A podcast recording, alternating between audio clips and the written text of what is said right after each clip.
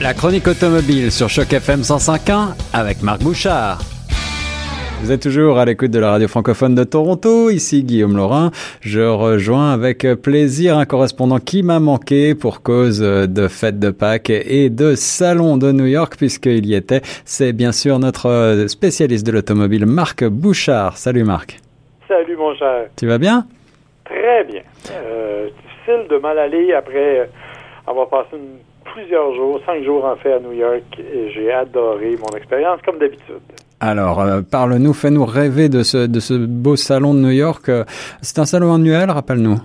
Oui, en fait, c'est un des grands salons nord-américains et c'est le dernier de la saison, du moins pour le moment. Euh, parce qu'il faut se rappeler que dans quelques, quelques, je dirais, quelques mois maintenant, euh, le salon de Détroit sera, euh, lui, en juin. C'est ça, c'est ça. C'est un des grands changements là dans la planète euh, automobile prochainement. Et le salon de New York, c'est une occasion particulière pour les constructeurs de présenter des, nouveaux, des nouveautés? Oui, et ce qui est intéressant, en fait, c'est que ce sont souvent des modèles qui sont des modèles de production. On n'est pas tellement dans les prototypes à New York parce que, bon, comme tu l'as dit, comme on, le dit depuis tantôt, c'est le dernier salon de la saison. Donc, on veut en profiter pour vraiment présenter les nouveautés là, qui vont rouler sur nos routes au cours des prochains mois. Alors, ça donne lieu à des beaux dévoilements fort intéressants et à quelques petites surprises, bien que c'est une surprise... Euh, comment pourrais-je dire, une surprise planifiée. Euh, mhm. La surprise, en fait, elle provient de Mazda qui a enfin confirmé l'arrivée d'un moteur diesel au Canada, euh, le, qui sera sur le Mazda CX5.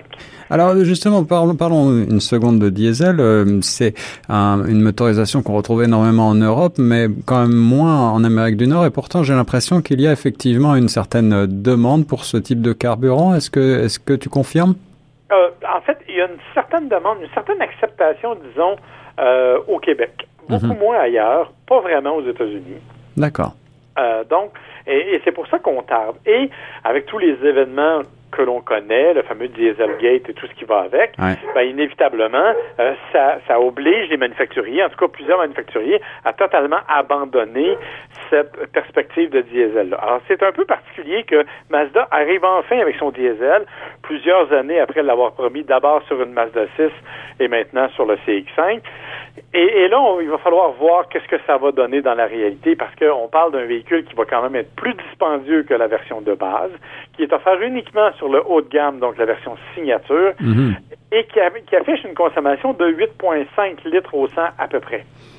D'accord. Entre toi et moi, j'ai fait l'aller-retour New York au volant d'un Toyota RAV4 tout à fait normal, avec un moteur 4 cylindres, et j'ai fait 8,4 litres au 100. C'est ça, et quand on sait que le diesel est même plus cher que l'essence ordinaire, cela n'est pas forcément très intéressant, même si peut-être qu'on pourra avoir une bonne surprise.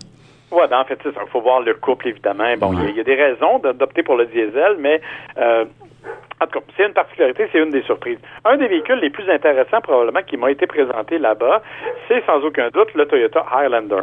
Uh-huh. Euh, le Highlander qui est un grand utilitaire multisegment plus parce que c'est pas vraiment un utilitaire destiné aux hors-route. Là. Euh, on est vraiment plus dans, dans, le véhicule familial, euh, véhicule trois rangées pour sept passagers, mais on l'a complètement refait. à l'instar de tous les autres modèles Toyota, on utilise la nouvelle plateforme, la TNGA. Euh, qui est, une plateforme que l'on utilise pour le Camry, pour le RAV4, entre autres, euh, pour la nouvelle euh, Corolla qui s'en vient. On a sur une sorte de super RAV4 un peu. Exactement. Et là, on arrive vraiment avec un véhicule dont on a complètement changé l'esthétique. Il est beaucoup plus beau, beaucoup plus affirmé, beaucoup plus musclé. Euh, l'intérieur est plus vaste aussi. On a gagné quand même euh, un peu plus de 7 cm à l'intérieur, donc ça, paraît beaucoup. Euh, et, et, on arrive avec vraiment une qualité de finition qui est très, très, très haut de gamme dans la portion qu'on a pu voir. Évidemment, nous, on nous a présenté la version de luxe, mais quand même, tous les modèles sont dotés d'un écran d'affichage de 12 pouces à l'intérieur. c'est c'est vraiment très grand. Euh, ça permet donc vraiment une, modernisation complète du véhicule qui arrivera en version hybride à compter du mois de janvier et qui est pour le moment disponible en version euh, avec le moteur V6 3.5 qui était déjà le cas auparavant. On a décidé de ne pas changer ce moteur-là parce qu'on considère qu'il est tout à fait efficace encore, ce qui n'est pas faux. Remarquez, même si on s'attendait à des changements, là, c'est pas le cas. Mais quand même, euh, on aura ce véhicule-là qui va arriver au cours des prochaines semaines. Et honnêtement, c'est une belle réussite. En termes de look, en termes d'esthétique, c'est vraiment une belle réussite. Voilà qui va changer des rustiques euh, Toyota Camry euh, taxi qu'on trouve un peu partout en tout cas, Marc. Oh non, on est on est très très loin là de la Camry beige avec intérieur beige. C'est ça. on n'est plus là du tout, du tout. Euh, Toyota fait vraiment de gros efforts. Comme je le disais, moi, j'ai roulé le RAV4 pour me rendre et j'ai été très impressionné de ce petit utilitaire-là euh, qui vraiment se conduit à merveille. Bref, euh, je pense que Toyota est vraiment sur une progression face à la, au plaisir de conduire de ces véhicules et ça, c'est intéressant. Alors, beaucoup de nouveautés qu'on va retrouver dans les, sur les routes très prochainement. Est-ce qu'il y en a d'autres que tu voudrais mentionner en passant? Oui, rapidement, parce que là, bon, évidemment, le temps passe. La Hyundai Sonata 2020 qu'on avait vue en photo, mais qui, bon, a fait une première apparition publique. Chez Hyundai, on nous a aussi montré la Hyundai Venue, Venue, V-E-N-U-E, euh, qui est un petit utilitaire sport sous-compact, qui est à peu près similaire en, taille au Nissan Kicks, par exemple. D'accord. Euh, qui lui aussi va arriver, mais c'est vraiment le désir de Hyundai de, d'occuper tous les créneaux et qui a fait courir la rumeur, bien entendu, que Hyundai était peut-être pour délaisser ses petites voitures comme la Hyundai Accent au mhm. profit d'un VUS, peut-être d'autres formats.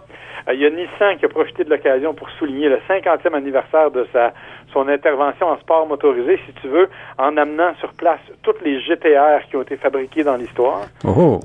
De la Skyline GTR jusqu'à la nouvelle dont on a sorti une édition spéciale.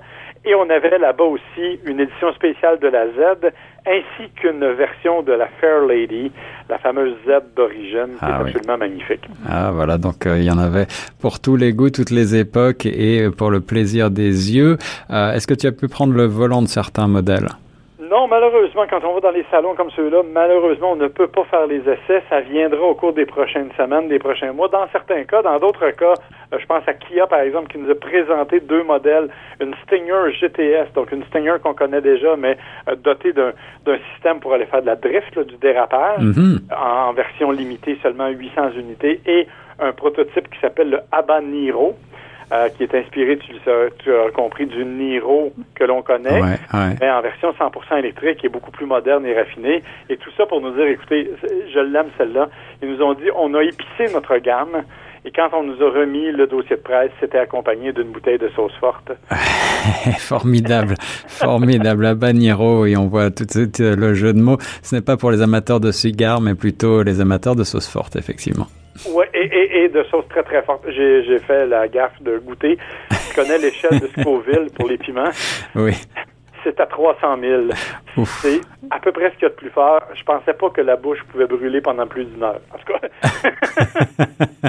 C'était un, pied, un cadeau empoisonné alors. Effectivement. Mais tout ça pour démontrer que New York, c'est quand même, ça fait partie de tout ça. Il y a Mercedes qui a présenté le nouveau GLS. Euh, il y a énormément de dévoilements qui ont été faits là-bas. Bien sûr, le nouveau Ford Escape qu'on avait présenté quelques jours auparavant, tout comme la Cadillac CT5 qu'on avait présenté auparavant, la CT5 qui est absolument magnifique en passant. Oui, oui. Mais j'espère qu'on aura l'occasion de reparler de ces modèles un petit peu plus avant euh, dans, dans le futur.